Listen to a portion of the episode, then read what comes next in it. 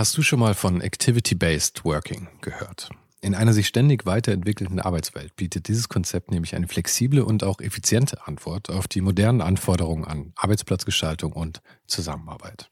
Und die Serviceplan Group ermöglicht mit diesem Konzept seinen Mitarbeitenden, ihren Arbeitsplatz nach ihrem eigenen Bedarf und Tätigkeit zu wählen. Klassischer Schreibtisch, abgeschirmter Bereich oder gemütliche Couch. In den Houses of Communication findet jeder den Spot zum Arbeiten, der ihr oder ihm am besten liegt. Von Fokusboxen über Phoneboxen bis hin zu Meetingräumen findet so jedes Team die passende Umgebung, um produktiv und kreativ zu arbeiten. Dieses Konzept, das sicherlich wegweisend ist, wurde bereits erfolgreich in den Houses of Communication in München, Hamburg und Berlin eingeführt und wird auch schon an weiteren Standorten umgesetzt. Und wer würde nicht gerne auf so eine flexible Art arbeiten? Also schau mal auf der Karriereseite von Serviceplan vorbei. Den Link dazu findest du direkt hier in den Show Notes dieser Folge. Und vielleicht kannst auch du dann bald schon in den Genuss von Activity-Based Working kommen. Zum Beispiel mit Funbox, um, um da mal drüber zu reden, das ist eigentlich auf eine gewisse Art und Weise, ein Hommage an diese alte Skateparks, die jetzt langsam nicht mehr da sind, wo es halt quasi so gebaut würde von Leuten, die vielleicht nicht so viel Ahnung haben von wie man ein Skateboard fährt, aber dadurch sehr interessante architekturische Entscheidungen getroffen haben. Mhm. Entstehen bei sowas dann noch neue Tricks teilweise, weil irgendwie die Sachen irgendwie eine komische Ramp haben oder irgendwas und man kann auf einmal Sachen machen, die sonst nicht möglich wären an einer perfekten Ramp. Kann man schon so sagen, man skatet auf jeden Fall anders. Ja. Mhm. Man passt ja. sich an, an, an was, was angeboten wird. Ja. ist nicht schlecht, der absolut, der Typ, der keine Ahnung von Skaten hat, hat ja so eine gute Beobachtung gemacht hast. ja, das war tatsächlich eine gute Frage.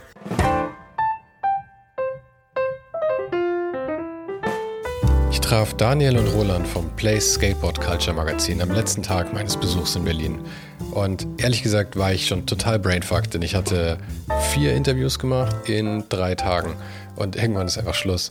Aber die beiden haben es mir so einfach gemacht. Und wir hatten einfach nur ein gutes Gespräch, haben viel gelacht und der Vibe hat einfach gestimmt.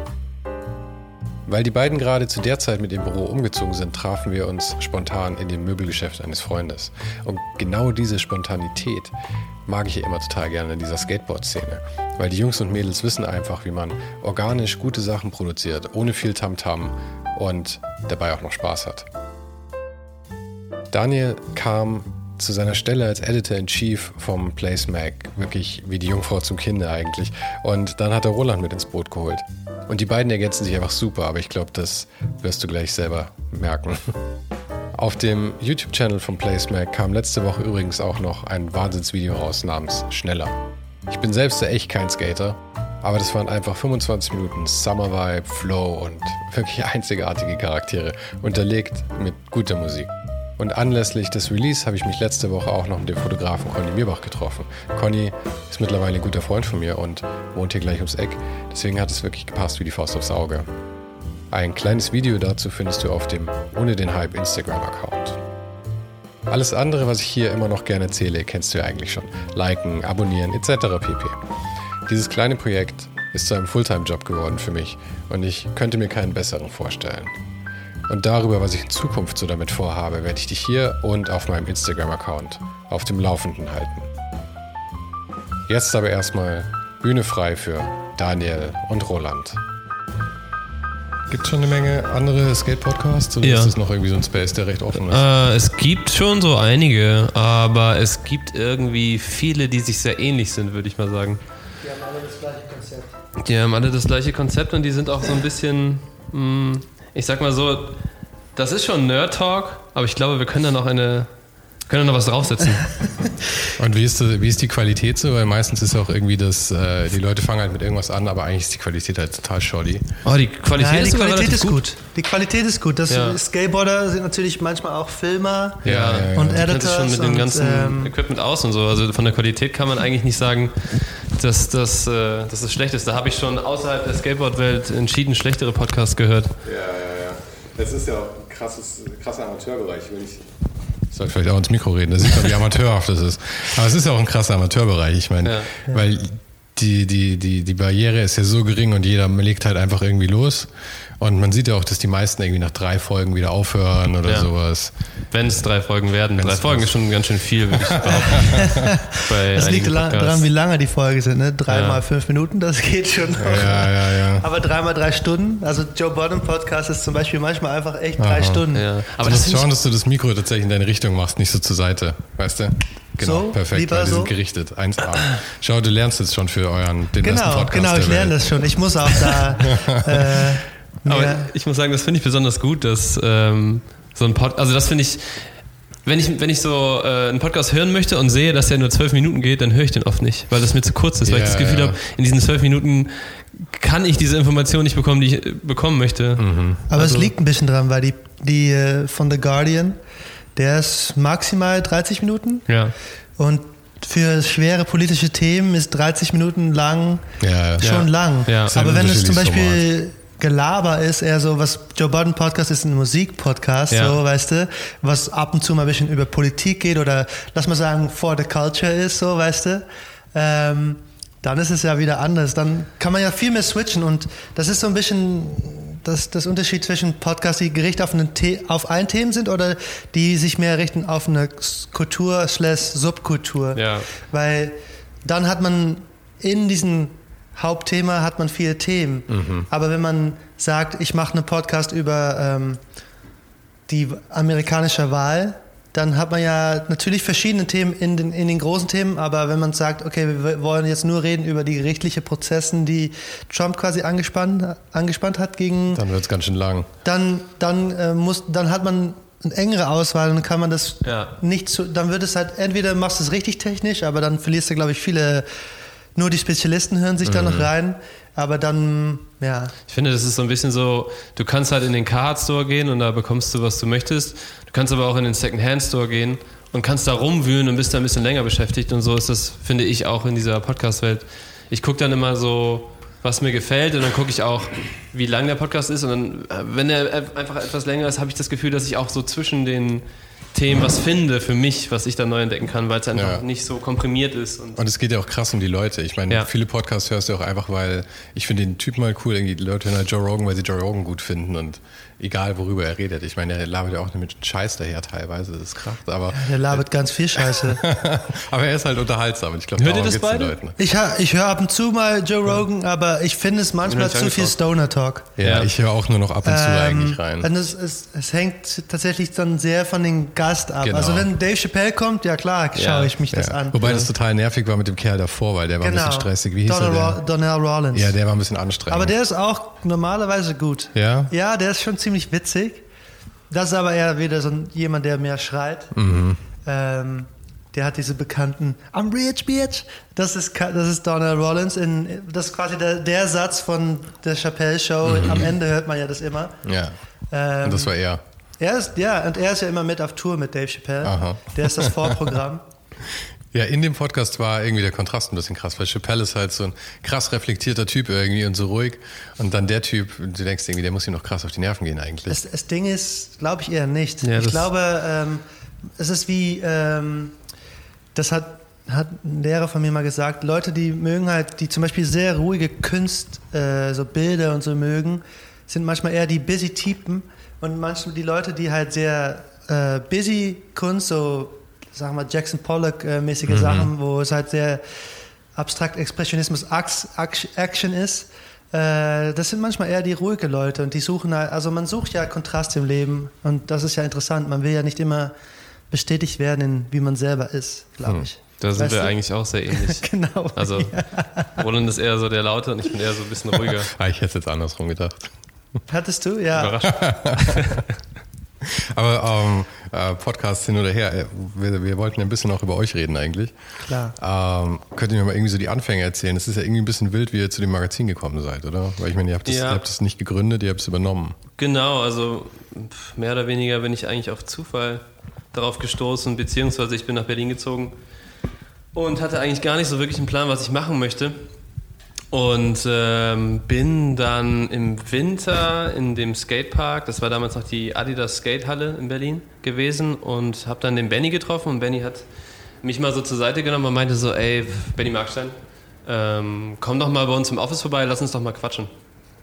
Und ähm, da habe ich mir noch nicht wirklich was bei gedacht, weil er macht ja auch ein Skateboard-Magazin und es könnte alles Mögliche sein, aber er hatte tatsächlich schon irgendwie die Idee, jemanden Neues mit einzubringen in das, in das Magazingeschehen. Und was war dein Background? Äh, ich habe eine Ausbildung zum großen Auslandskaufmann gemacht und war einfach nur Skateboarder. Okay. Ich bin geskatet. Aber hat, Tag er, und hat Nacht. er irgendwelche Qualitäten in dir gesehen, die tatsächlich auch notwendig wären für so ein Ich habe ab und zu oder? schon Texte geschrieben für Ah, okay. Skateboard-Magazine und habe auch schon das ein oder andere Foto mal gemacht, was in dem Mhm. Skateboard-Magazin gelandet ist, Porträt oder was auch immer. Oder habe Konzepte entwickelt und auch so kleine Video-Ideen gehabt, die umgesetzt wurden. Also meinen Namen kannte man schon Mhm. und wir kannten es auch schon. Ich habe auch tatsächlich schon für die Plays Sachen vorher gemacht. Also es ist jetzt nicht so komplett Cold Call-mäßig Okay. gewesen. Ähm, Ich glaube, man sollte schon zufügen, dass du auch ein gesponserter Skater bist.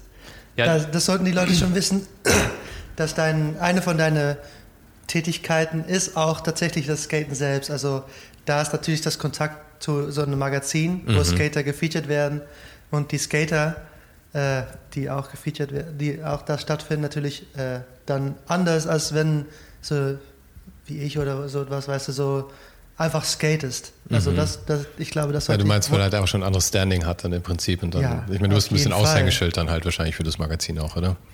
ähm, pff, weiß ich nicht. Die, ob man Gal das die so- goldene Galionsfigur. Ja, wahrscheinlich. Ja, ja. Ja, also dann bin ich da rein und ähm, er hatte mir von seiner Idee erzählt und der damalige Grafiker war auch an Bord und dann nach dem Gespräch hat er mich dann nochmal eingeladen, um quasi sowas wie ein Bewerbungsgespräch auch zu, zu führen, also einfach mal so wirklich zu, zu sprechen. Er meinte zu mir, mach dir mal Gedanken, was du an Plays, so wie es jetzt ist, äh, gut findest und was du schlecht findest. Und ähm, Bleib das- du auch mal ein bisschen mehr am Mikrofon. Oh, ja. Ja, perfekt. Und ähm, das war dann eine Woche später oder so, und dann bin ich da rein und ähm, hatte tatsächlich, ich glaube, fast nur Sachen, die mir nicht gefallen haben, an dem Alright. Magazin aufgeschrieben. Aha. Und habe auch ein bisschen Angst gehabt, aber ich wollte dann auch irgendwie ehrlich sein, weil ich habe nicht viele Sachen gefunden, die ich gut fand. Und ich habe auch gedacht, was soll ich ihm jetzt erzählen, dass, äh, also was ich daran gut finde, das würde ja nichts ändern, weil ich habe ja das Gefühl, dass er auch was ändern möchte. Also ich habe mir dann auch schon so gedacht, okay, ähm, es macht wahrscheinlich auch Sinn, wenn ich so argumentiere. Und, ähm, Aber warst du zu dem Zeitpunkt heiß drauf, das Magazin zu übernehmen oder warst du irgendwie so. Daran mal habe ich gar nicht gedacht. Also ich Ah, habe einfach gedacht, okay, dann machst du dann ein Praktikum und dann skatest so. du wahrscheinlich immer noch genauso viel und pff, keine Ahnung, was passiert. Also darüber habe ich mir keine Gedanken gemacht. Und dass da, statt Praktikant warst du dann Editor in Chief. das kam dann pff, relativ schnell auch, aber glaube ich zwei, drei Jahre später erst. Also ich habe das dann einfach übernommen. Ich habe dann auch einfach diesen Job gemacht und habe gesagt, so, ey, das müssen wir machen, das müssen wir machen, das müssen wir ändern, das soll so aussehen. Und es war auch anstrengend, weil ich auch oft auf Granit gebissen habe und ähm, ja, wenn man was ändert, dann war ja irgendwas schon mal so und es hat ja auch einen Grund, warum es so war und sowas zu ändern ist ja immer ein bisschen schwierig. Ähm, aber das hat mir auch sehr viel Spaß gemacht und ich habe auch schnell einfach gemerkt, dass ähm, ich mich wohl fühle in dieser Rolle und auch Sachen verändern kann und möchte. Ähm, und genau, dann habe ich irgendwann das Magazin übernommen und dann hatte, also ich bin, ich kenne Roland schon seit, wie, seit zwölf Jahren oder seit 13 Jahren, also schon so richtig, richtig lange eigentlich. 2008 haben wir uns, glaube ich, kennengelernt. Ja, also das ist eine fast lustige Geschichte. Und, und auch sich. vom Skaten oder 13, wie? 14 Jahre, ja. Wie, Also, lange, wie ja. lange bist du schon in Berlin? Weil du hast, du hast ja Migrationshintergrund aus Holland. Ja. Ja, ich bin, ich bin Immigrant, ja. Ja. Äh, Flüchtling kann man auch sagen. ja, ähm, ja. oder Ausländer, Zugezogene, was man auch sagen möchte. Ähm, ich bin sechs Jahre, also 28. Mhm. Januar bi- bin ich sechs Jahre in, in Berlin. Du weißt sogar das Datum. Ja, weil es mein Geburtstag. Geburtstag ist. Ah, alright, okay. so ein Neuleben angefangen. Äh, in, in, in 2015 bin ich nach Berlin gekommen. Ja. Mhm. ja. Auch äh, nicht unbedingt mit so einem Plan. Äh, ich hat, war mit meiner damaligen Freundin, äh, wir haben fertig studiert und äh, ich komme aus einer relativ kleinen, nicht eine Großstadt, auch nicht eine Kleinstadt, mittelmäßige Stadt in, in Holland, Groningen im Norden. Habe ich tatsächlich noch nie gehört. Groningen. Das ist der Sta Stadt, wo eine Universitätsstadt, wo viele Ministerpräsidenten und so studiert Mhm. hat. Das ist eine, in, in Europa weit bekannt als eine von der besten Humanities-Universitäten. Psychologie, Philosophie, Geschichte, äh, solche Sachen finden statt. Mhm. Und es ist eine von den ältesten Unis, die zweitälteste Uni in, in Holland. Mhm. Oder die Niederlande, sollte ich lieber sagen, weil Holland sind ja zwei Provinzen. ähm, Okay, jetzt, jetzt fangen wir an mit Geografie. Und ist, ist, ist nicht schlimm, aber die Holländer würde ich mich fertig machen, wenn die das hören, weil die würden sagen, nein, das ist die Niederlande und nicht Holland. Ja. Holland sind ja nur Nordholland und Südholland und das Ganze ist ja die Niederlande. Ähm, Aber es würde mir nicht schaden, den Geografieunterricht zu kriegen, weil ich glaube, ich kenne Amsterdam und Rotterdam und ansonsten eine Menge zurückgewonnenes Land, wo eigentlich mehr sein sollte. ja, naja, Wassermanagement ist ja unsere Stärke Eben. und Logistik. Aber, ähm, und anscheinend labern. ähm, ja, und dann haben wir irgendwie gesehen, dass unsere Freund, Freundeskreis so schon sehr so 9 to 5 war. Ich war in 28 dann in dem Moment. Und ähm, ich glaube, wenn ich ganz ehrlich bin, ich war fürs erste Mal äh, auch in 2008 in Berlin. Das war das gleiche Jahr, dass ich Daniel kennengelernt habe. Und tatsächlich das erste Mal, dass ich mit in Berlin war, war Daniel auch da. Und das war zufällig. Äh, damals kannten wir uns schon. Und ähm, Daniel hat mich dann so ein bisschen Berlin gezeigt. Die Nacht, vor allem in die Abend-Nachtsversion von Berlin. Und ähm, ich war freiwillig in Skatepark in Holland und wir haben immer so Trips gemacht. Und das war der Grund, warum ich in Berlin war. Das war so ein klei- kleiner Ausflug als Dankeschön für die Ach, cool, freiwillige okay. Arbeit. Und wir waren so vier, fünf Tage in Berlin. Und äh, wenn ich dann wieder zurückgefahren bin nach, nach die Niederlande, nach Groningen, dann hatte ich irgendwie so ein Blues-Gefühl, so als ob man so eine Urlaubsfreundin hätte und man weiß, okay, Ja, es ja. dauert nur eine gewisse Zeit, aber man hat sich schon sehr gemocht. Mhm. Und ähm, ich hatte tatsächlich echt Blues und das so etwas hätte ich noch nie erfahren. Ich war schon in Paris und all diese andere Städte und aber irgendwann war anders in Berlin und Daniel, Daniel hat mich auch ein sehr schönes Berlin gezeigt, muss ich sagen. Also es war schon, wir waren in so einem Club, der Villa heißt die, ich weiß nicht, ob die noch gibt, aber da wird er gerappt, äh, geführt für mich spontan und so und keine Ahnung, es war alles so, wow. Ich weiß es gar nicht mehr, ich kann mich nicht mehr so wirklich Nee, daran erinnern, aber ich habe auch nicht so ein extrem gutes Gedächtnis. Ähm, aber Vielleicht für war mich der war das, Verlauf der Nacht auch so, dass du dich zuträglich Das dass die auch ein Erinnerung bisschen. nicht mehr ganz Ja, so das auch ein ist. bisschen. Sollen nicht auf die spezifike Sachen eingehen, die ich mich noch erinnere. Aber ähm, ja, und äh, danach war irgendwie so für mich so unbewusst, glaube ich, klar, dass ich irgendwann mal in Berlin leben möchte. Mhm. Aber ich muss die Credits auch geben an meine Ex-Freundin in der Sinne, dass hätte ich wahrscheinlich den, den, den Schritt würde ich nicht alleine gegangen. Und dann, ja, mit zusammen haben wir es dann geschafft, in 2015 nach Berlin zu kommen. Und ähm, Daniel war schon hier. Ein paar anderen Freunde waren schon hier. Also ein, als Skateboarder ist es allgemein relativ einfach, einen Sozialkreis zu finden in der Ja, Stadt. ja. Das, das Brett ist, äh, ist nicht nur ein Sportinstrument, aber es ist auch ein Schlüssel zur sozialen Welt.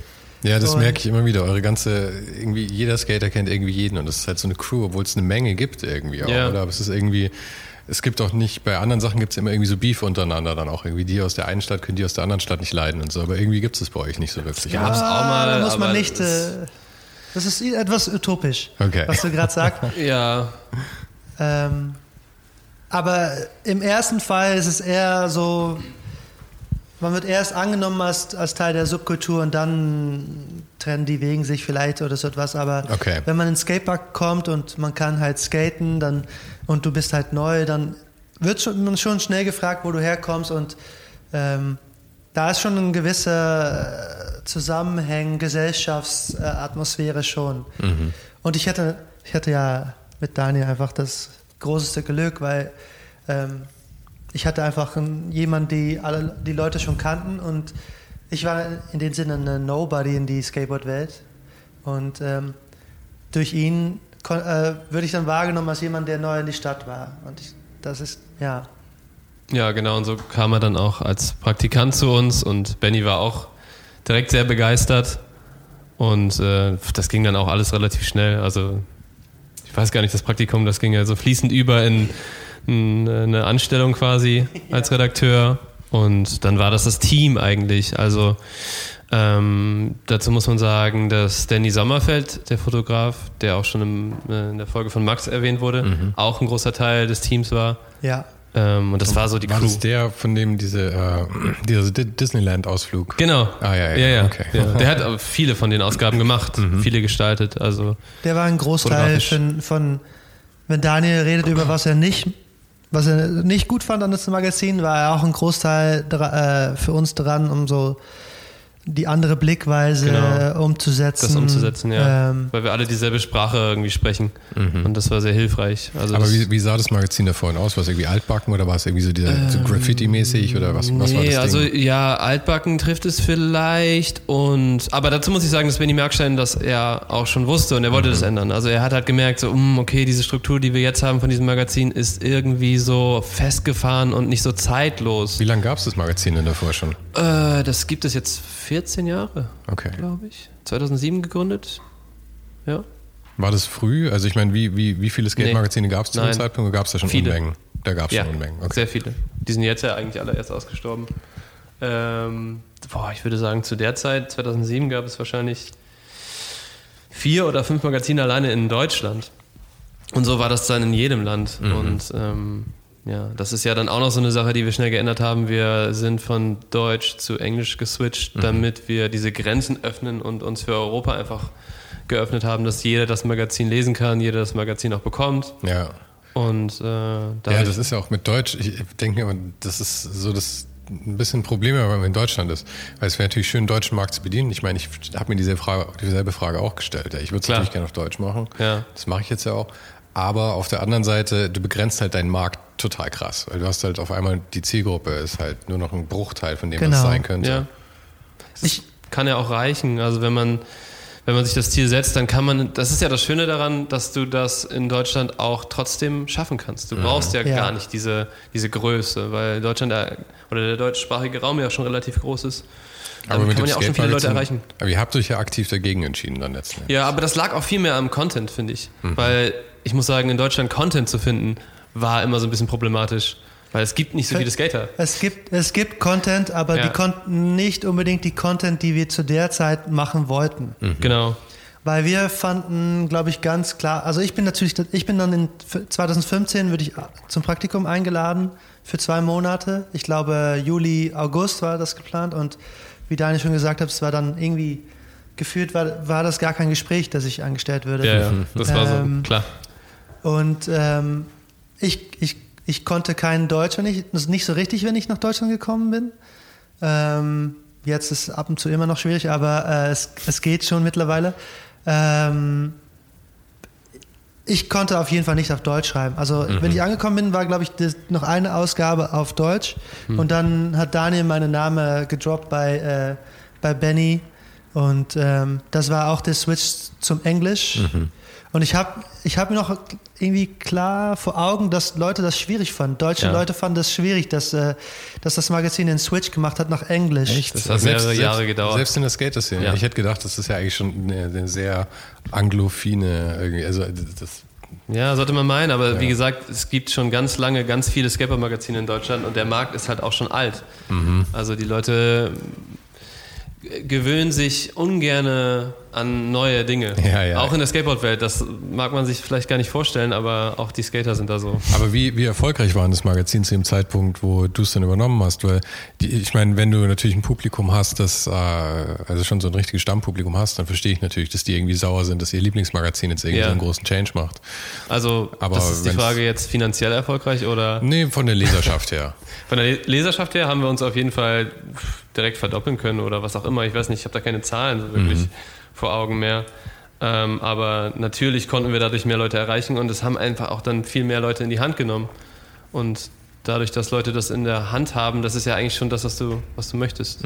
Das, damit ist das Ziel erreicht. Und dann wäre es halt schön, wenn sie sich darüber ärgern, was sie sehen, oder sie finden es super gut, was sie sehen.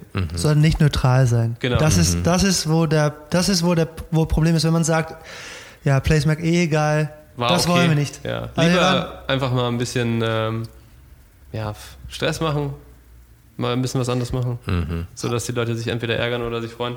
nicht, nicht, dass wir im Office saßen und gedacht haben, so, ey, äh, jetzt wollen wir mal richtig Stress machen. Nein, auf keinen Fall. Ähm, ich will auch noch mal kurz was sagen. Ähm, in 2015, wenn, wenn ich dazugekommen bin, dann wird es schon den Weg eingeleitet von Benny, um das zu ändern. Und erst haben Daniel, ich und Danny quasi die Möglichkeit bekommen, um so mehr oder weniger Creative Control zu übernehmen. Mhm. Und ich glaube, da würde der Wege eingeleitet, so, aber da gab es halt auch noch Sachen, wo Benny gesagt hat, nee, das machen wir nicht. Der hat natürlich dann noch schon äh, Final Say gehabt, so ja. wie, äh, wie gesagt. Und äh, der alte Grafiker hatte, war dann auch ein guter Freund von Benny und da würde die quasi die Balance geschaffen zwischen, wie wir das dann in dem Moment gemacht haben. Und auch ein sehr guter Grafiker, Schism ja. von der Lowdown. Mhm. Und danach Super Pille. Ähm, und ich glaube, da haben wir diesen Weg, sind wir den Weg eingegangen und erst äh, gab es viel Kritik. Und ich weiß noch, dass Benny das findet er bestimmt nicht schlimm, wenn ich das sage, etwas äh, emotionell, emotionell darauf reagiert habe. Ich weiß noch ganz genau, dass wir bei diesem Trade Show bei Bright saßen und wir hatten ein Gespräch mit einem Kunde und der wollte gerne eine Anzeige verkaufen und der Kunde meinte, dass es zu artsy mhm. ist. Und ähm, ja. Benny hat in dem Moment kurz ein, danach kurz so einen Moment gehabt, wo eigentlich, wenn ich jetzt darauf zurückschaue, dass langsam der Luft ra rausgelaufen ist. Kann man sagen, wer der Kunde war oder wäre das zu heikel? Kann man sagen, weil das, die sind, buchen jetzt Anzeige bei uns, äh, Element Skateboards. Mhm. Ähm, und ähm, ja, das Gespräch war nicht schlecht. Der, der Typ hat nicht gesagt, dass er das Magazin scheiße fand oder so etwas, mhm. aber es gibt eine, immer eine Diskrepanz zwischen, was Leute vielleicht selber gut finden und was die Richtung des Brandes ja. ist. Mhm. Und in der Zeit war die Richtung von Element vielleicht ähm, nach meiner Meinung war das nicht so, aber nach, nach, nach der, der Meinung äh, von denen war es so, dass die, ähm, war das zu artsy und, und waren die eher mehr sportlich. Und, ähm, Wart ihr zu dem Zeitpunkt schon ähm, mit Daily Dialogue dann zusammen? Nein, nein das kam nein, dann das, kam das, später. Na gut, das wollte ich nämlich sagen, weil das ist die, der erste Schritt war quasi, dass wir Creative Control bekommen haben, mhm, genau. aber mit noch eine kleine Bremse. Ja. Und dann ab 2000, äh, 2017 haben Daniel und ich dann übernommen. Und äh, bis dahin hatten wir auch Pille dabei, das war der genau. Grafiker, mhm. äh, mit dem wir auch gut befreundet sind und äh, der hat für uns die Arbeit gemacht. Ähm, aber wir haben uns dann an den Tisch gesetzt und gesagt, okay, ich glaube, wir müssen uns da jetzt mal trennen und einfach einen anderen Weg gehen. Und äh, dann kam Danny und hatte uns Daily Dialog vorgeschlagen und wir haben uns das angeguckt, ja. haben mit dem gesprochen und es hat eigentlich sofort geklickt, weil Max auch mit sehr viel Leidenschaft da reingegangen ist ja. in dieses Ding. Er, er hat, Max hat sehr starke Meinungen. Das ist, ist ja, aber gut. das haben wir auch. Ja, und deswegen und wir sprechen auch irgendwie so eine so eine ähnliche Sprache. Also mhm. es ist so, er ist sehr ehrlich, was äh, dem Prozess sehr gut tut. Mhm. Ähm, aber man kann auch mit ihm diskutieren und äh, irgendwie macht es auch Spaß, finde ich, dann auch zu diskutieren mit ihm. Ich glaube, du kannst nicht mit Plays oder für, für Plays oder wie man das auch sagen will, arbeiten, wenn man keine Meinung hat. Ja. Mhm. Ähm, und ich glaube, die Bilanz, die damals da war mit, äh, mit Benny und mit Pille, äh, wir wollten ja ganz was anderes, was die wollen. Und das war halt so ein Punkt, wo wir halt, äh, dann, was halt schwierig war. Aber wir wollten trotzdem nicht die Diskussion verlieren innerhalb von, von das Office quasi. Und da war Max äh, sehr wichtig. Wir wollten unbedingt einen Grafiker haben, der eigene Ideen mitbringt, mhm. der ähm, dann auch sagt, warum diese Idee, warum will er das machen und auch ähm, sagt, das, was ihr wollt, das will ich nicht. Und dann können wir darüber debattieren, weil ich finde, ja und Arm, sagt man in Holland. So, wenn ich, ich, mhm. ich sage jemand was und der sagt einfach, oh, ja, machen wir so, das ist ab und zu natürlich gut, aber ähm, im kreativen halt Prozess mussten einfach, Leute ja. eigene Meinungen haben und ähm, ich glaube, aus diese Diskussionen kommen die besten Sachen dann auch raus. Ja, mit Sicherheit. Ich habe da auch lange, lange gebraucht und ich war äh, viele Jahre immer leicht beleidigt, wenn mir jemand irgendwie gesagt hat, dass es anders sein soll. Aber irgendwann habe ich auch verstanden, einfach, es kommt immer was Besseres raus, weil ja. selbst, selbst wenn der, die Kritik scheiße ist und eigentlich nicht konstruktiv ist, schaust du nochmal drüber und allein dadurch passiert nochmal was ja. irgendwie. Also es ist genau. immer positiv. Genau dasselbe ist ja auch äh, also das, dasselbe Gefühl habe ich mit Konkurrenz ja auch auf dem Markt. Wenn man sich Magazine anguckt und sich über irgendwas ärgert, dann ist es ja irgendwie auch eine Motivation. Mhm, es besser zu machen. Genau, und ja. zu reflektieren und zu schauen, was man mit dieser Information macht. Mhm. Vielleicht auch selber. Ja. ja.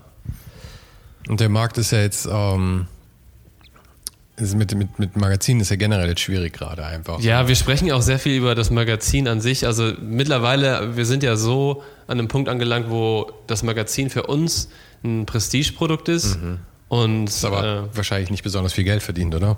Das ist ein Plus-Minus-Null-Geschäft, also, wenn wir Glück haben. Aha. Wir, deswegen sind wir auch an so einem Punkt, äh, wo wir das Magazin rausbringen, wenn es fertig ist. Wenn wir es fertig vermarktet haben, wenn wir es fertig gestaltet haben und das Gefühl haben, okay, jetzt ist es cool, jetzt schicken wir es raus. Ach, das heißt, ihr habt kein fixes Release-Date, oder wie? Nein. Eigentlich nicht. Das machen wir dann mit der Ausgabe ab, mhm. mit dem Konzept ab. Und wie viel, ah, ich meine, dann ist es wahrscheinlich nicht komplett regelmäßig, aber wie viel habt ihr im, im Jahr normalerweise? Ich würde sagen, im Durchschnitt sind es vier, vier, genau. vier Publications. Ja. Aber es fluktuiert. Das man ja, ja. Aber eigentlich könnte man sagen, dass wir ständig vier rausgebracht genau. haben. Mhm. Aber nicht immer reguläre Ausgabe, so wie der, der hier liegt. Das kann man natürlich nicht sehen, wenn man das, der Podcast jetzt hört. Ja, für aber, die, die, die Zuschauer kann man es zumindest einmal hochhalten. Genau, es gibt auch Sonderausgaben, so mhm. wie der hier mhm. oder der hier. Aber das, das hier ist ja ein Mammut. Ja, das, genau. das ist ja einfach ein richtiges das, Buch. Das, ähm, Ach, das war, die, das war diese Nummer mit Carhartt, gell? Genau. Das größte Skateboard-Magazin der Welt. Und ihr habt einfach jedes, jedes Foto, das der Fotograf auf dem Trip gemacht hat, gedruckt, oder? War genau, das war genau. das Konzept. Ja, ähm, das, wir haben nicht einblenden mal an der Stelle. Wir das haben, ist ja auch wieder von Max. Ja, genau. Max hat das gemacht. Mhm. Ähm, die Konzeptidee kam von mir und die Umsetzung kam von Danny. Mhm. Der hat dann seine ähm, Speicherkarte genommen ähm, ist in den Flieger gestiegen, hat abgedrückt und das war dann auch sein Go für, für den Job. Und dann bis zum Ende. Also er war, das sieht man auch an den letzten Seiten, da ist er dann am Flughafen, da war er alleine, weil wir waren, wir sind von äh, verschiedenen Flughäfen geflogen mhm. und er war alleine an dem einen Flughafen und da hat er dann die letzten Bilder noch schießen müssen, weil, ja. weil die Speicherkarte nicht voll war. Ah, ach, das Ziel war, die Speicherkarte voll genau. zu machen, ja? Ja.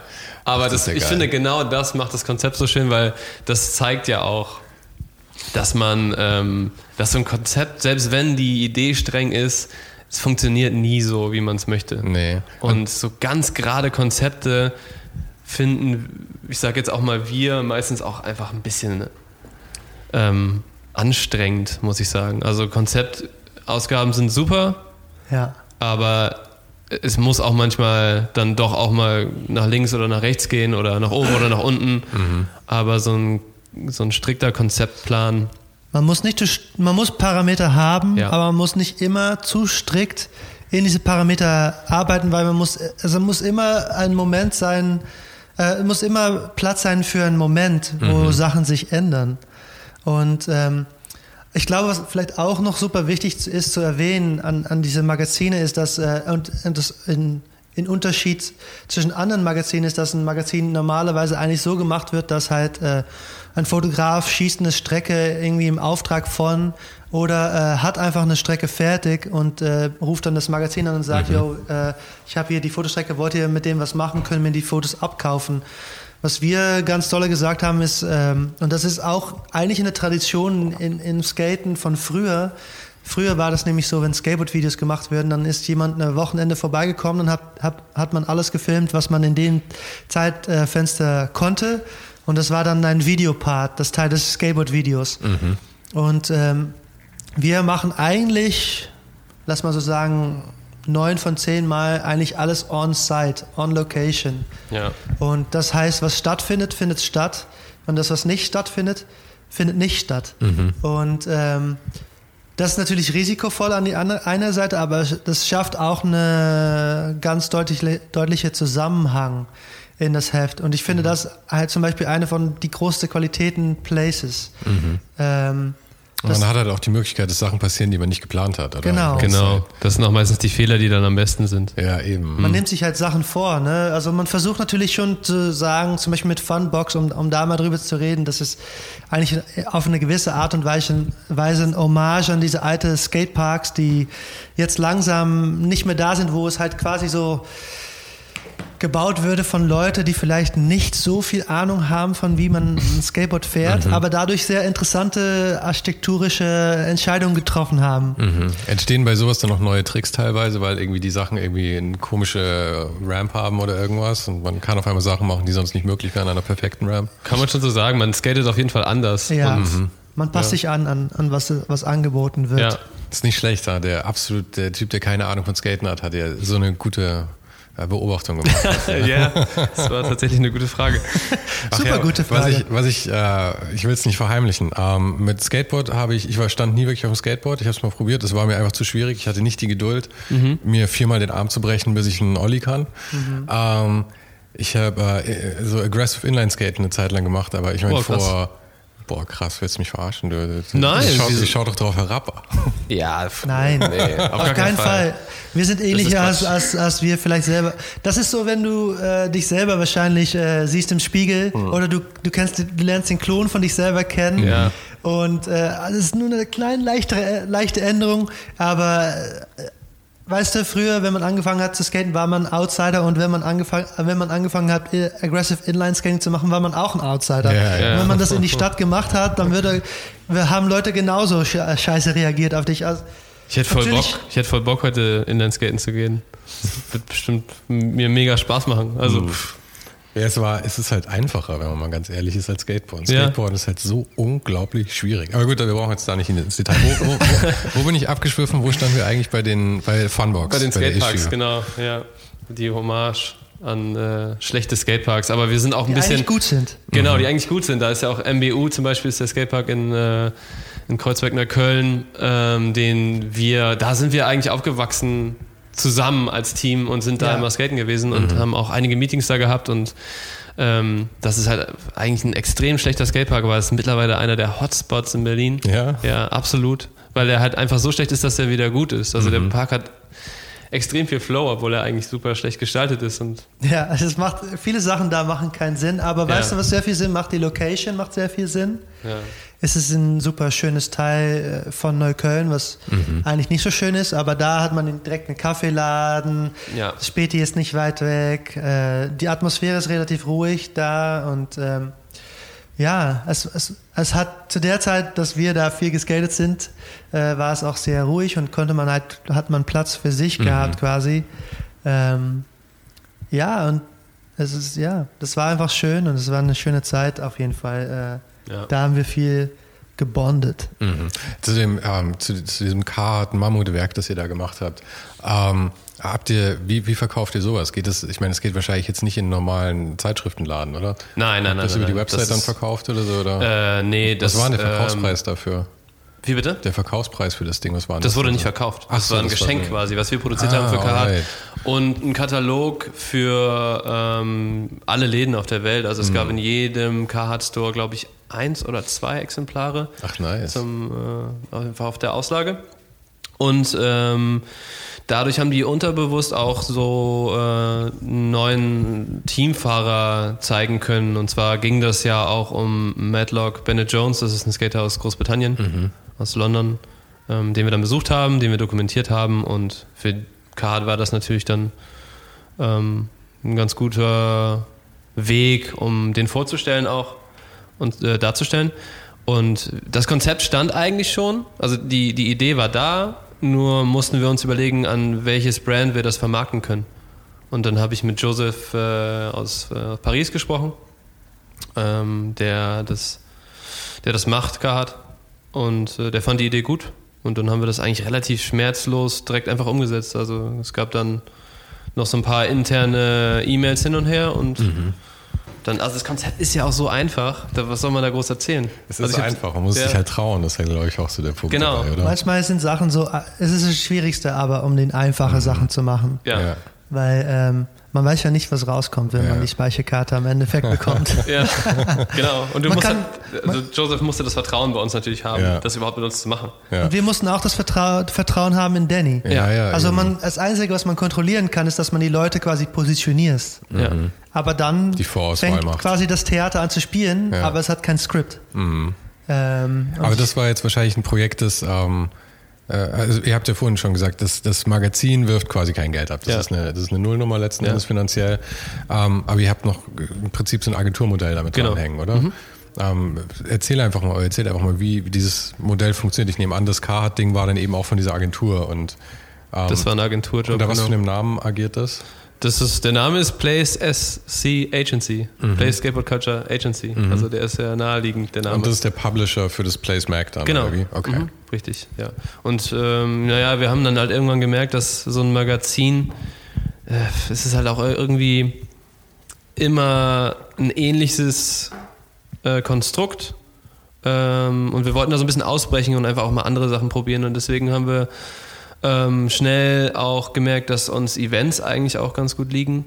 Und ähm, wir haben auch Spaß daran gehabt und es ist eine schnelle Umsetzung und man hat ein Konzept und man kann sagen, ey, wir können das nächsten Monat schon machen und äh, haben dadurch viele, viele Konzepte ähm, so ausgebaut, dass es halt ein Event ist. So, also wir haben an ähm, verschiedene Videoprojekte, die wir machen wollten, ein Event rangehangen und konnten dadurch dann auch äh, Geld verdienen durch den äh, Event, den wir dann präsentiert haben mit dem Video und also es sind halt auch wie bei dem Magazin eigentlich immer Konzepte, die wir versuchen zu verkaufen, so dass man immer so ein bisschen mehr gibt. Nicht, dass wir einfach sagen, wir machen eine Place Party, kommt vorbei, sondern es ist irgendwie immer auch ein Themenabend oder die Location ist besonders oder es kommt ein Feuerspucker oder was auch immer. Also wir haben, da ist immer so ein bisschen mehr dran, würde ich mal sagen. Aber ich, ich finde das, äh, das Thema gerade ganz interessant, weil auch dieser Berlin-Trip, auf dem ich jetzt gerade bin, hat auch so ein bisschen Publishing als, als Thema mehr oder weniger. Ich war bei Ja. äh, Marun Bell Belfort, der macht äh, ein Magazin, das heißt Disorient. Ähm, und da geht es um Architektur und Kultur, viel aus dem nordafrikanischen und, und arabischen Raum. Und dann war ich äh, bei Timmy Seifert von Freunden von Freunden.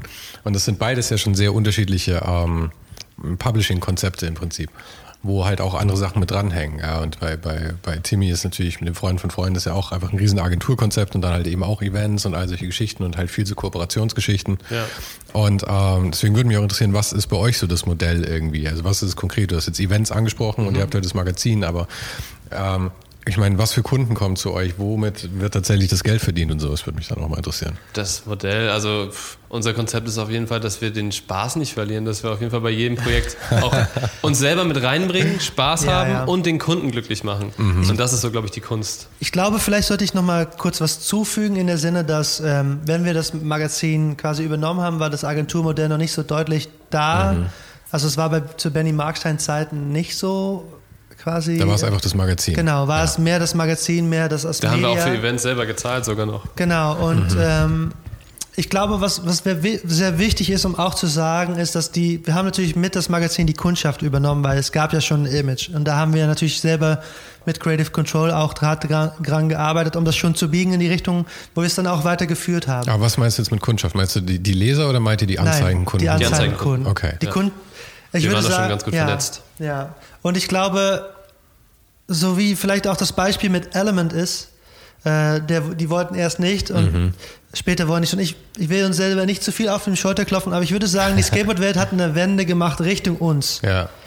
Die haben auch gesehen, warte mal, das ist eigentlich schon interessant so. Mhm. Weißt du, wir haben dann die Concept-Issues gemacht und jede Ausgabe hat eine The Thematik gehabt und so. Und wir haben dann auch gesagt, nein, wir wollen diese Sachen nicht reinnehmen, weil es passt nicht zur Thematik und so. Und dann dahin mussten Leute auch neu umgehen äh, mit, mit uns. Ja, ja, das braucht halt auch mal jemanden, der das aufbricht irgendwie, Ja. damit das überhaupt akzeptiert werden kann.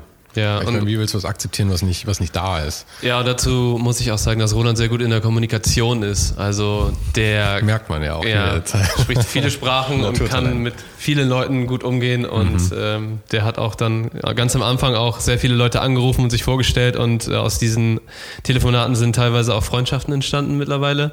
Und ähm, ja, die Skateboard-Welt ist klein und diese, diese Industriewelt, die da drum ist, ist auch sehr klein. Das heißt, ähm, wenn man dann fünf, sechs Leute kennt, dann kennt man schon fast, fast die ganze Industrie. Und ja, Ich- wir ich waren glaube, viel hausieren am Anfang. Es auch. war jetzt nicht alles so bewusst, dass ich das so gemacht habe, aber für mich selber ist es auch einfacher, mit Leuten zu kommunizieren oder Ideen zu besprechen, wenn man sich natürlich wohl miteinander fühlt. Und um sich wohl miteinander zu fühlen, muss man ja natürlich was lernen über die andere Person.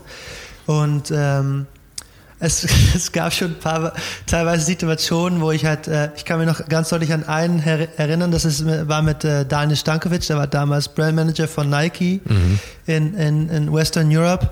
Und ich hatte echt ein bisschen Angst für den. Und wir hätten eine Release-Party in, in Amsterdam. Und Angst der, vor ihm aufgrund der Position, die er hatte, oder warum? Seine Ausstrahlung war einfach okay. so ein bisschen scary. So das ist eine, ein du musst vorstellen, das ist ein rieser, rieser Typ, mhm. der auch echt eine Meinung hat ja. und den auch gerne ausspricht.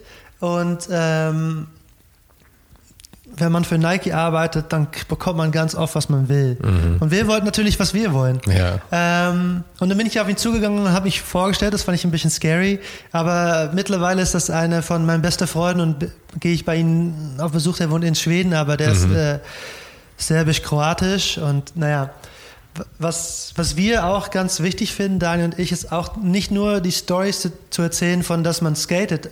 Wir, ich glaube, wir stellen nicht das Skateboarden zentral in das Heft, mhm. aber die Skateboarder. Und das ist, finde ich, eine viel dreidimensionalere äh, Bild von, von wie das Skateboarden eigentlich als Kultur stattfindet. Ja. Weil ähm, natürlich gibt es halt Skateboarder, die halt dafür bezahlt werden zu skaten, aber in die Peripherie, da drumherum, gibt es viele Skateboarder, die kriegen vielleicht bezahlt oder nicht bezahlt, aber sind vielleicht trotzdem gesponsert, aber die mussten halt auch noch eine Nebenkarriere haben, wie mhm. als Architekt oder so etwas. Und diese Geschichten sind auch mega interessant. Mhm. Ähm, und manchmal auch sehr dankbar in der Sinne, dass halt äh, viele Leute, die vielleicht zum Beispiel schon bekannt sind, kennen dann diese anderen Personen auch mhm. und denken, ah, der ist sick, der, ist, der macht coole Sachen. Und, aber keiner will den featuren, weil die Name vielleicht nicht groß genug ja, ist. Und ja, wir ja. haben dann einfach den Ohr auf den Straße gehalten und gesagt, der Typ, mit dem müssen wir es machen. Mhm. Und so kreiert man natürlich Goodwill. Und so habe ich das, ich das zusammen mit Daniel, aber in dem Sinne habe ich mehr Kontakt gehabt in diesem Vorbild mit Stankovic. Ähm, habe ich diese Beziehung auch aufgebaut. Und dann irgendwann hat er mir zum Beispiel gesagt, du bist der Einzige, der mal anruft, der nicht nur fragt, so wann die Invoice bezahlt wird. weißt du? Ähm, und so kreiert man eine Basis von Vertrauen. Mhm. Um zu machen, was wir machen wollen, ja. braucht man ein gewisses Vertrauen, weil es würde vielleicht im Skateboarding-Bereich noch nicht so gemacht, wie wir das machen wollten. Mhm. Und ähm, deswegen braucht man Leute, die bereit sein, um, um äh, quasi dieses Risiko anzugehen ja. und zu sagen, okay, versuch es mal. Und dafür braucht man halt so ein bisschen Lava-Skills und auch einfach dieses, dieses Vermögen, um Leute äh, sich wohlfühlen zu lassen und das Gefühl zu geben, ja. okay, wir haben die Kontrolle. Und das war auf jeden Fall nicht immer so. Ja, aber das ist auch gut, weil das ist ja auch was, ich meine, das äh, kann man zwar schulen, aber ich glaube, den Grundkern dafür, mit dem wirst du geboren oder nicht. Also du bist entweder so ein sozialer Typ oder nicht. Ähm, du, kann, du, wirst besser natürlich noch da drin, aber. Ich würde sagen, es gibt eine Schalte. Eine Schalte die Schalte kann man umsetzen. Also ich bin auch ein sehr ruhiger, mhm. privater mhm. Mensch. Ähm, aber ich, ich ich, wenn es ein Event gibt, dann fühle ich mich mir wie Puff Daddy und stell den, stell den Schalter um und, und mit dem Shampoo. Nee, und gib jeder die Hand. Naja, natürlich jetzt nicht, aber ja. äh, äh, gib jeder die Hand und ich will, mhm. will das für uns, weil Daniel hat, äh, kann zum Beispiel andere Sachen gut und wir verstärken uns da, mhm. da voll. Die Sachen, die ich nicht gut kann, die kann Daniel voll gut zum Beispiel mit, wenn es Struktur um Struktur angeht und so, ist er viel, viel stärker als ich. Mhm. Aber was ich gut kann, ist äh, sozial sein und die Leute wohlfühlen lassen mhm. und teilführen lassen äh, von Plays. Und das, ich will die Abstand zwischen die Leute zum Event, die zum Event kommen und, äh, und uns. Ich will, dass, dass, die, dass die wissen, wer wir sind. Bei anderen Magazinen weiß man oft nicht, wer dahinter steckt. Ich will, dass die ja. Leute sich auch identifizieren können, weil in dem Sinne war ich auch eine Nobody, wenn ich zu Place gekommen bin und habe dann einfach das hier gemacht und Daniel hat mich geholfen, das alles äh, zu machen und Benny hat, hat das möglich gemacht für uns beiden und ähm, ich will einfach, dass Leute auch denken, das können wir auch, mhm. weil das mhm. können die auch, weißt du? Mhm. Jeder kann vielleicht nicht das genau wie wir das machen, das ist auch nicht wichtig, aber jeder muss das Gefühl haben, dass die, wenn die zum Place Event gehören, dass die mitmachen können und deswegen machen wir zum Beispiel Events mit Adidas, wo äh, Skateboarden eigentlich sekundär ist, wo wir zum Beispiel Bowl, Bowl, Bowlen gehen oder Tischtennis spielen oder mhm. Kickern gehen, womit halt äh, nicht nur die Skateboard-Szene in der Sinne von die aktiven Skateboarder teilnehmen können, aber auch die Girlfriends, mhm, genau. äh, die Leute, die Musik machen, ja. die auch alles Teil sind von dieser Szene. Genau, bei Die- Place trifft man sich quasi nach dem Skaten auch. Auf dem Event. Ja, das ist ja auch die, äh, in der Skate-Szene sind ja so viele ähm, Kreativleute und so, was da alles rausgewachsen ist einfach, weil ja auch so viel, ähm, ja, man, man hat halt einfach gemacht auch. Einfach. Genau, wir müssen ja auch irgendwie alles selber machen, weil wir wollen ja auch, also wenn man Skateboard fährt, dann möchte man das auch dokumentieren. Und wenn man das dokumentiert hat, dann muss man ja auch irgendwie mit dem Content irgendwo hin. Ja. Und dadurch ja, müssen wir mit den einfachsten Mitteln einfach auch ganz früh lernen, wie wir damit umgehen und was wir damit machen. Das ist jetzt ein bisschen, bisschen off-topic, die Frage, aber weil du den, äh, den ich habe schon den Namen vergessen, aber den Kerl von Nike eben erwähnt Daniel hattest. Stankovic. Danke. ähm, äh, Nike hat diese, die, die, diese Skate-Subbrand, wann haben die die gemacht? Vor, ist nicht so lange her, gell? Ich glaube so 15 Jahre her. Oder so. Das war der zweite Versuch oder der dritte Versuch? Zweiter Versuch, glaube ich, ja. Und war das, war das irgendwie für die ganze Szene, war das äh, eine große Sache, dass du auf einmal so eine Brand hast, die, weil ich meine, es ist ja schon ein Schritt in den Mainstream noch mehr rein nochmal gewesen dann, oder?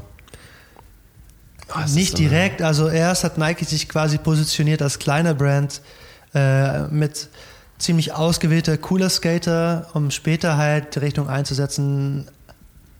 Vielleicht sollte ich es mal so sagen, es gibt eine Diskrepanz, die gab es nicht, wenn Nike angefangen hat, aber die gibt es jetzt schon. Europa ist, würde ich sagen, sehr stolz auf, was, die selber, was wir selber können. Und es gibt schon eine Diskrepanz mit die Welt in Southern California oder California allgemein, wo Skateboarden herkommt. Die, die Skateboard-Szene da ist so groß, dass es quasi eine alleinstehende Industrie ist. Okay. Aber die herrscht eigentlich über die Welt. Aber in Europa Weil sie so stilbildend ist oder, oder warum? Genau, damals schon, aber jetzt haben wir in Europa, äh, weil wir weniger Hostile Architecture und so haben, äh, mehr die Möglichkeit, um die Plazas zu skaten und ist und haben auch eigene Brands und haben auch eigene Magazine mit eigenen Ideen und eigene. Die Kultur ist nicht mehr genau die gleiche wie die amerikanische Kultur. Natürlich st- ähm, ist, ist die Basis da, aber das kann man mit alles sagen. Die Mensch kommt aus Afrika, aber wir sagen ja auch nicht immer mehr, wir sind Afrikaner. Äh, man will, man identifiziert sich mit die Kultur, die sich da entwickelt hat und ähm, deswegen hat, ist es auch für Nike, vielleicht ist Nike in Europa, macht andere Projekte als Nike in der USA. Natürlich gibt es Ja. allgemeinere Sachen. Ähm, und da ist dann auch so eine Person wie Daniel Stankovic auch wichtig, weil der versteht, dass die quasi Google Translate benutzen mussten, um die amerikanischen Ideen umzusetzen für Europa. Und da sind wir zum Beispiel dann immer ein wichtiger Partner gewesen, um mitzuhelfen, dieses, äh, diese Translation quasi zu machen. Und das ist auch, das verknüpft das dann wieder mit den Agentur-Geschichte. die Agentur ist quasi da, um, um solche Translations zu machen. Entweder unter den Nenner Plays auf das Plattform, aber auch nicht, muss nicht unbedingt. Also wir haben auch Sachen produziert für die, die App, Nike App zum Beispiel, ähm, oder für Adidas Running intern.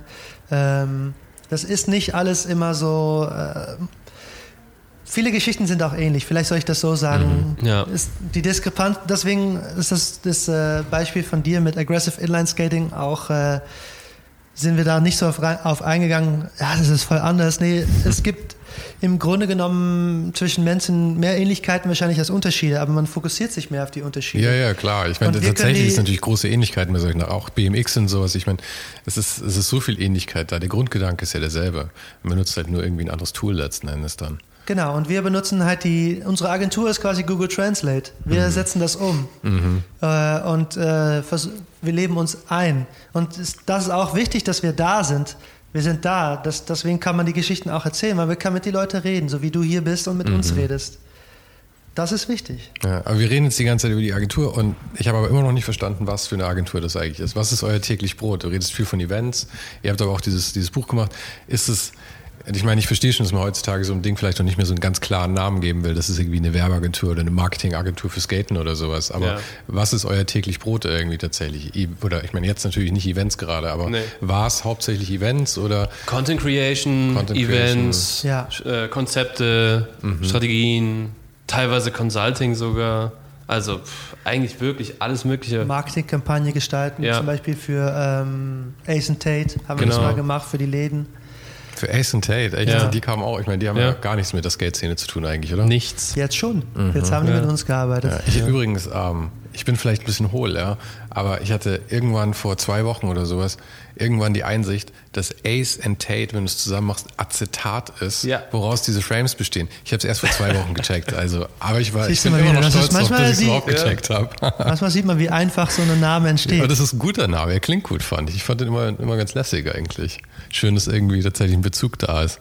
Aber, aber die, ähm, also ihr seid offen für, für alle möglichen Kunden da. Auf jeden letzten Fall, Aber macht ihr, klar. ist es immer direkt Content Creation für den Kunden? Weil ich meine, ähm, bei Freunde von Freunden zum Beispiel ist es ja eigentlich das meiste integriert und wird irgendwie mit, äh, mit dem Magazin irgendwie verknüpft, dass es da auch dann irgendwie herausgebracht wird. Habt ihr auch sowas oder produziert ihr eher direkt für den Kunden dann Konzepte?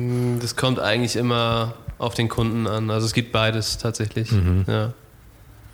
Und damit kann man dann das Magazin letzten Endes finanzieren, ja. ja. Wenn man viel davon macht und dran bleibt, dann funktioniert das. Ja. Wie viel, wie groß ist denn die Agentur? Seid es ihr beide oder wie viele Sitzleute Also, sind da involviert? Ich würde sagen, irgendwie? wir beide sitzen immer im Büro. Dann haben wir noch Leute, die ich als Teammitglieder bezeichnen würde, würde, die halt in Berlin sitzen, mit denen wir viel zusammenarbeiten. Mhm. Und es gibt halt weltweit Leute, die mit uns in Kontakt stehen, mit denen wir sprechen. Weil gerade bei so Content Creation muss man ja auch wahnsinnig irgendwie flexibel sein. Ich meine, du brauchst ja dann, kannst auch sein, dass du für einen Auftrag auf einmal halt irgendwie ein Team brauchst tatsächlich. Ja. Ja. Das dann halt irgendwie einen Monat lang produziert.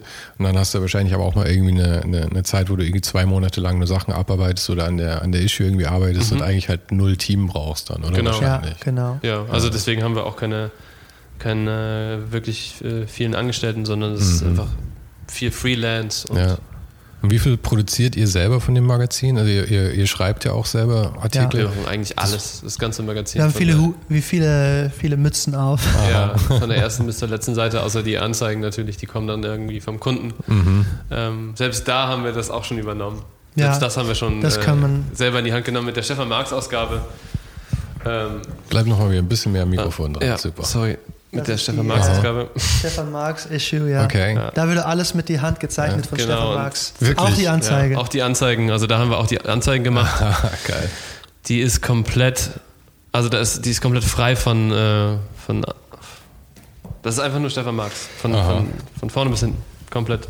Und das so etwas bringt auch neue Kundschaft rein, wenn man so Ja. etwas darf, weil um so etwas zu machen, müssen Leute bei Adidas, Nike, solche, solche Firmen, müssen halt schon das Hand ins Feuer legen Ja. und sagen, eigentlich dürfen wir das nicht, aber fuck it, mach es einfach. Und äh, wenn das dann zum Beispiel irgendwo ein, wir hatten zum Beispiel ein Restaurant in Amsterdam, wo, wo viele, wo, wo das Magazin liegt, weil da arbeitet ein Freund von uns und da kommen viele Marketingleute auch äh, immer Essen holen. Und wenn die das dann aufmachen und die sehen, dass das alles handgezeichnet ist, dann sagt das auch schon was äh, für die Agentur. Spricht für die Agentur, Ja, dass, ja. dass man solche Umsetzungen schaffen kann. Genau, und das war dann auch eigentlich immer die, die häufigste Frage, wie das sein kann, dass sogar die Anzeigen gezeichnet wurden. Also es ging dann meistens gar nicht so wirklich um den Inhalt, sondern es war immer nur so, boah, krass, auch die Anzeigen. Ja, ihr schafft es ja auch tatsächlich da irgendwie den, den Anzeigenkunden manchmal Sachen unterzumogeln einfach. Also ich hatte das Ja. mit, mit Max schon besprochen. Was ich wirklich beeindruckend fand, war eben diese G-Shock-Anzeige, die ihr hattet auf dem einen, auf der einen Ausgabe, die wie eine Postkarte aussehen Mhm. sollte. Und deswegen brauchtet ihr halt eigentlich so ein bisschen so ein shitty, shitty Disneyland-Foto für die Seite. Und das war aber schon, ähm, eigentlich solltest du die Geschichte erzählen, jetzt bin ich schon halb drin. Ne, Aber ihr hattet halt die Rückseite ähm, Ja. Mhm. schon an G-Shock verkauft als Anzeige und habt es dann wirklich geschafft, dass da das Foto drauf kam, wo irgendwie eine Gruppe von zehn Leuten drauf war und einer davon hatte G-Shock an und Ja. dann war halt G-Shock so shitty oben reingefotoshoppt noch ins Eck. Ja. Und wie kriegt man das dann hin, dass, dass G-Shock dann irgendwie sagt, ja okay, das machen wir. Das ist ja schon, das erklären, was wir uns darunter vorstellen und was das dann auch tatsächlich bringen kann. Aber meistens ist es schon vorher irgendwie geklärt, dass wir denen erzählen, dass wir natürlich auch ähm, die, äh, die Kontrolle übernehmen. Wir möchten das ja auch anders machen. Es soll ja auch anders aussehen, damit da auch einfach irgendwie was hängen bleibt. Und deswegen ist es ja auch bei dir hängen geblieben. Das macht ja auch Können. irgendwie, Ja, ja, ja.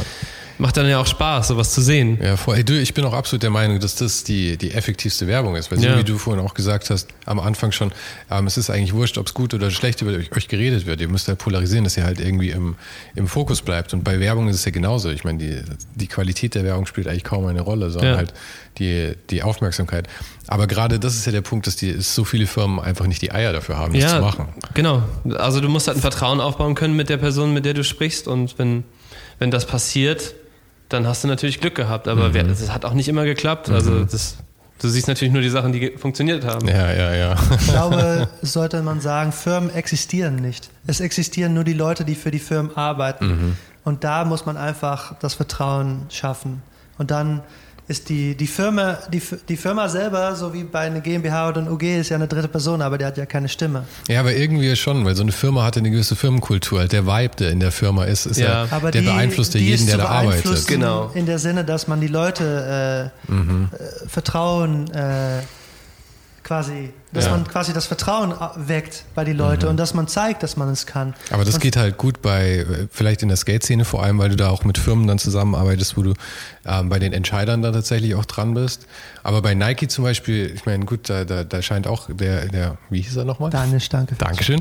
Ähm, scheint er dann auch wahrscheinlich viel zu sagen zu haben in der Position. Aber ich meine, wenn du jetzt mit Siemens arbeitest oder sowas, dann hast du immer mit Leuten zu tun, die letzten Endes sich wieder so weit nach oben rechtfertigen müssen, dass niemals was Interessantes passieren wird. Das hatten wir bei Tate auch. Da kamen dann zwei Leute aus Amsterdam, um das zu kontrollieren, was wir machen. Mhm. Die hatten auch eine Liste mit Guidelines. Konntest du dich da einschleimen dann wenigstens, wenn sie aus deinem Heimatland kommen? schleimen müssen würde, es nie benutzen würde dafür. Was ich mache, ist einfach mit Leuten sprechen und ja, einfach, ja, ja. ich bin einfach tatsächlich interessiert, ich bin einfach neugierig. Nee, aber ich meine, hat, hat es geholfen, dass es, äh, dass, dass dein Landsmann da war? sage ich lieber. Mhm. Ähm, Jetzt in dem Fall war das eher so, dass die, ähm, nein, das nicht, aber die hatten halt diese Guidelines mhm. und ähm, davon haben wir nichts eingehalten. Also wir haben mhm. das gemacht ähm, und wir hatten auch diese Version da, aber wir haben erstmal unsere Idee umgesetzt. Und mhm. diese Idee sah ganz anders aus. Und ähm, die haben dann teilweise auch schon so ein bisschen geschwitzt während der Produktion mhm. und die Kommunikation war dann auch so ein bisschen anstrengend tatsächlich. Aber das Interessante daran war, dass im Endeffekt die unsere Version besser fanden und mhm. sich für unsere Version auch entschieden haben, weil die mhm. natürlich auch authentischer ist, weil die aus unserer Feder kam. Ja. Also wir haben nicht quasi deren Job umgesetzt, sondern wir haben unseren Job gemacht und ähm, wir, wir wissen natürlich auch, dass der qualitativ auch hochwertig und ausreichend ist und damit hatten wir recht und da hat es halt funktioniert. Mhm. So. Wo, äh, wo erschien das eigentlich? War das bei euch im Magazin dann letzten Endes oder war das, war das was völlig äh, ähm, Wir haben Content Creation gemacht, das heißt, es gab mhm. Video-Content auf Ace and Tate und das haben wir auch äh, geteilt natürlich. Mhm. Und wir haben ähm, die, das war quasi ein Konzept für, für, ein, für eine Brille, mhm. für, ähm, für einen Rahmen. Und das wurde dann in verschiedenen Läden in Europa, wurden die Bilder halt gezeigt zu dem Rahmen. Also, mhm. ja. Aber die, die, diese ganze Kreativbereich wird ja, glaube ich, auch immer offener für so, so, so, so Kreuzungen, so Kollaborationen ja. und sowas. Ich war auch, also ich bin durch, durch das Wunder der, der Zeitreise des Publishing bin ich nicht sicher, ob das Interview vor oder nach äh, Donald rauskommt. Aber ich war neulich bei Donald Schneider und der hat für H&M diese ganzen Kollaborationen angestoßen und äh, steckte auch hinter der, der ersten großen Kollaboration mit Karl Lagerfeld damals. Mhm. Und ich meine, aus sowas sind ja dann viele Sachen auch irgendwie entstanden. Ich meine, eben so, ihr, ihr habt beide Supreme heute an auch. Und ich meine, das ist ja auch. Das muss nicht unbedingt erwähnt werden. Naja, sorry, jetzt ist, dann dürft ihr es nicht anziehen. Ich hab's Oh, ich habe es diesmal nicht verdeckt. Ja, da siehst aber du mal. Aber, das muss auch nicht aber ich meine, Supreme. auch United Colors auf Benetton an. Aber Supreme ist halt der Meister der, der, der Kollaboration letzten Endes, oder? Ich meine, die, die Nummer mit Louis Vuitton zum Beispiel, das war ja Natürlich, schon einfach klar. ein Knaller. Und das ist auch für uns Inspiration, irgendwie in gewisser ja. Weise sowas zu sehen. Und, und ihr macht ja dann dasselbe eigentlich mit Ace Tate, dass ihr halt das aufbrecht dann. Ja, ja. genau. Ich glaube, die Firmen wissen vielleicht nicht immer, was sie wollen oder mhm. was sie brauchen. Ähm, und das Ding ist, wie du so schon sagst, bei Siemens oder so etwas, die Leute müssen es quasi abgeklärt haben und deswegen machen wir dann auch diese mhm. Version auch. Aber ich glaube, am Endeffekt haben wir das Vertrauen, wie Puff Daddy das auch hat, ähm, um zu wissen, dass was wir machen eigentlich das Richtige ist für den. Mhm. Und natürlich muss man, muss man sich selber abdecken, durch dass die andere Version auch da ist. Aber wir wollen trotzdem denen zeigen, ist cool, dass ihr das so wollt, mhm. aber ich glaube, so ist besser. Weißt du? Äh, unsere Variante passt auch echt gut zu euch. Mhm. Und, ähm, und, manchmal ist es schwierig, von äh, im Vor Vorfeld natürlich etwas Abstraktes vorzustellen. Ähm, und wir versuchen das natürlich so, so, so gut wie möglich äh, einsichtlich zu machen. Aber im Nachhinein, wenn die, das Bildmaterial da ist, dann ist es, auf, dann ist es da und können die sehen und können die selber auch sehen, dass es besser ist für den. Mhm, aber das ist cool. Ich meine, das spricht für euch auch. Das spricht auch dafür, dass ihr das dann irgendwie gut rüberbringt. Weil ehrlich gesagt, ich habe auch in Werbeagenturen gearbeitet und so. Und ehrlich gesagt sehe ich es eigentlich eher immer, habe ich es immer anders gesehen dass da gerne dann irgendwie drei Vorschläge vorbereitet wurden oder sowas. Und es wurden immer vom Kunden die ausgewählt, die die Werbeagentur eigentlich nicht haben wollte. Mhm. Ja. Das ist ja schon immer so das, die Geißel gewesen in, in der Werbeindustrie. Deswegen habe ich es auch immer anders gemacht. Ich, hab, ich gebe dem Kunden immer einen Vorschlag und von dem nehme ich Feedback und dann gehen wir weiter. Aber mhm. warum mehr Arbeit machen als notwendig? Erstens und zweitens, warum was machen, von dem ich wirklich überzeugt bin und dann noch ein Backup? Das ist ja irgendwie genau. auch dann Shit. Es gibt ja auch einen Grund, warum du das in der Position machst. Genau ich glaube, es, wenn man das nicht leidenschaftlich schafft, das mhm. so zu machen, so wie ich, wie ich gerade sage, wie wir das machen, wir glauben dran an, was wir machen. Mhm. Ja? Ganz ja. fest. Wir finden, dass was wir machen super gut ist. So, das, ist, das ist nicht etwas, was wir täglich aussprechen, aber es ist das Vertrauen wie ein Rapper. Ja. Man muss daran Vertrauen haben, dass man das, was du machst, sonst richtig gut auch ist. hart einfach, sonst wird der, und, und ich der glaube, Tag beim, sehr lang. Für, für, viele Leute ist beim Werbeagentur arbeiten eher so ein Job. Und warum sollte man dann nicht die einfache Safe-Option machen? Klar. Mhm. Aber das bringt, das, natürlich dreht die Welt sich weiter. Aber keiner steht kurz still bei dieser Werbung. Die ja. geht an einen vorbei. Und wenn man das leidenschaftlich macht, dann will man, vielleicht ist man mehr geneigt, äh, zum Punkt zu kommen, dass man sagt, ey, schau das mal an. Wir, Attention Grabbing quasi mhm. mehr. Und ähm, ich kann auch verstehen, dass nicht jeder das machen kann. Oder, weil es ist, viele Leute haben nicht die Luxus, die wir haben, und es ist ein großes Luxus, um etwas zu machen, was wir lieben. Mhm, das stimmt, ja. Die, die meisten Leute machen einfach etwas für die Miete und dann machen die daneben was für, für die, was sie lieben, haben mhm. ein Hobby oder eben auch nicht, dann ist Netflix die Hobby.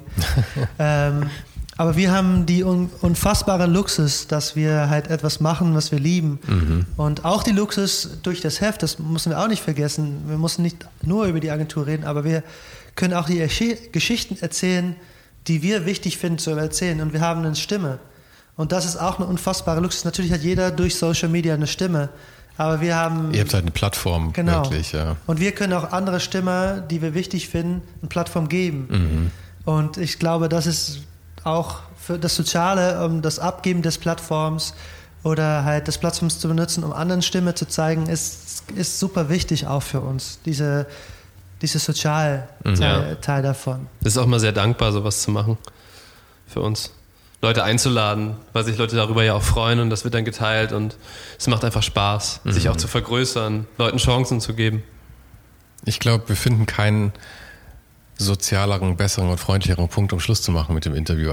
Das ist ein sehr, schöner, sehr, sehr schönes Ende, glaube ich. Deswegen sage ich jetzt Dankeschön, dass ihr euch die Zeit genau habt. Wir sind hier übrigens Klar, in, einem, ähm, in, einem, Möbelladen von einem Freund von euch. Fable Furnishings. Falls sich irgendjemand fragt, warum das hier ähm, etwas seltsam vielleicht ist für ein Skateboard-Magazin Büro, aber ihr seid gerade im Umzug. Genau. Und seid in ein paar Wochen dann wahrscheinlich im neuen Büro, oder? Ja, so das ist zwei das Soziale, ne? Wir, wir schaffen das klein bisschen Werbung zu machen für einen Freund. äh, während wir das kann man übrigens alles haben. kaufen, ja. was ihr seht. Also, bye, bye, bye, Support, Chuck. Genau. cool, Dankeschön. Ja, vielen Dank. Und ich hoffe, wir sehen uns bald mal wieder. Bis das hoffe ich auch. Dankeschön.